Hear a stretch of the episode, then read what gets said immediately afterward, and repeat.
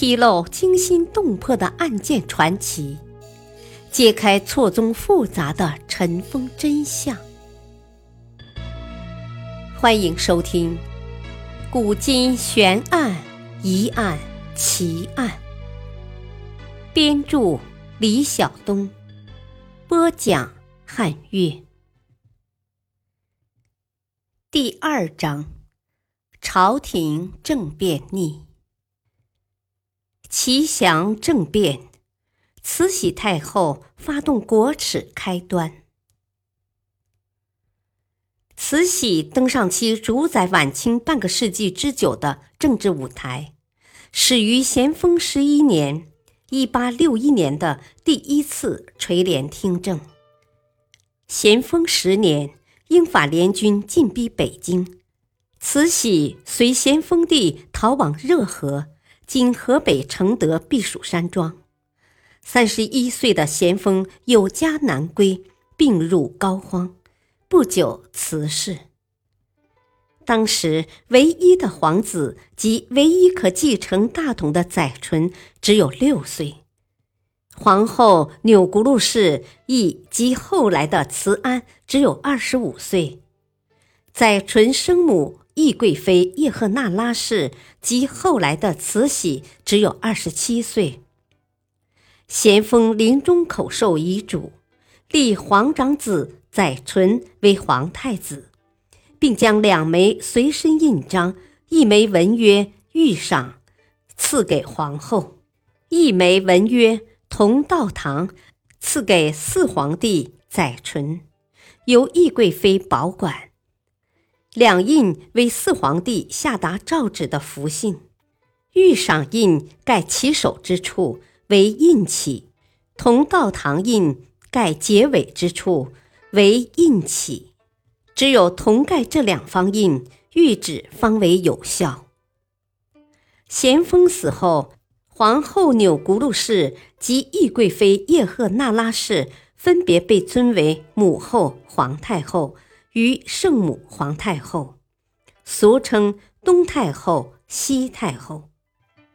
然咸丰遗诏尚在，尸骨未寒，他精心设计的政治格局，便在两宫皇太后与一心合谋策动的辛酉政变重击下碎成了齑粉。这次政变是怎么引起的呢？这次政变的最终结果会是怎样呢？这不仅仅是个谜，更是关系到中国近代史的悲惨命运。一八六一年十一月二日，慈禧太后联络恭亲王奕欣，在北京逮捕肃顺等八大臣，发动齐祥政变。一八六一年八月二十二日。咸丰帝病死，热河行宫，六岁的儿子载淳继位，由顾命八大臣肃顺、载元、端华等执掌政权，决定明年启用齐祥年号。咸丰懿贵妃叶赫那拉氏急于利用载淳生母皇太后的身份谋夺最高统治权，他授意御史董元淳。奏请皇太后垂帘擅权的计划遭到八大臣的抵制后，便与留守北京的恭亲王奕欣勾结起来。慈禧于十月七日，公以减其劳为名，解除了载元领禁卫军兵权。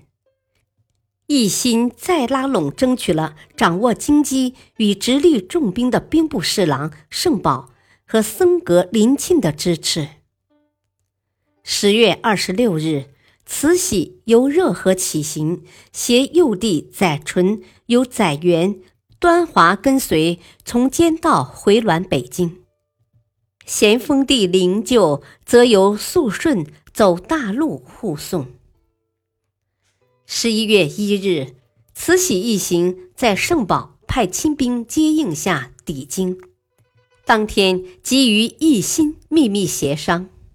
十一月二日黎明，载元、端华刚踏入宫门，就被事先埋伏两旁的侍卫逮捕。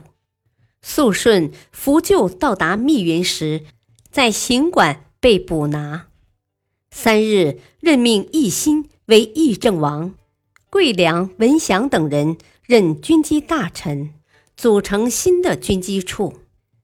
七日，清廷改年号吉祥为同治，并宣布载元等三人大逆不道，当即赐载元、端华自缢。将肃顺斩首，景寿等五人分别罢黜或遣戍。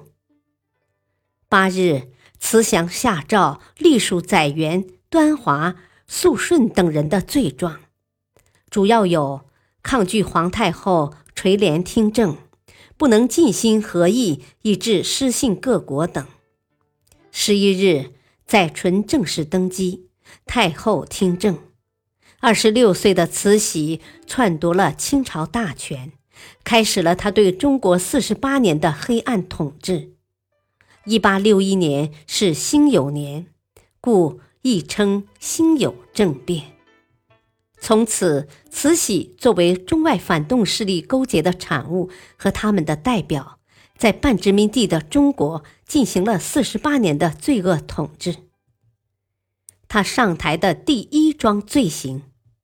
就是借尸助缴，和外国侵略者共同血腥镇压了著名的太平天国运动。中国历史上许多不平等条约，如《中英烟台条约》《中法新约》《中日马关条约》《中俄密约》《辛丑条约》等，都是在他统治时期与外国签订的。他的篡政和统治。使近代中国蒙受了无穷无尽的屈辱。这次政变因载淳登基后拟定年号为祺祥，故史称祺祥政变。这年为辛酉年，又称辛酉政变。因政变发生在北京，又称为北京政变。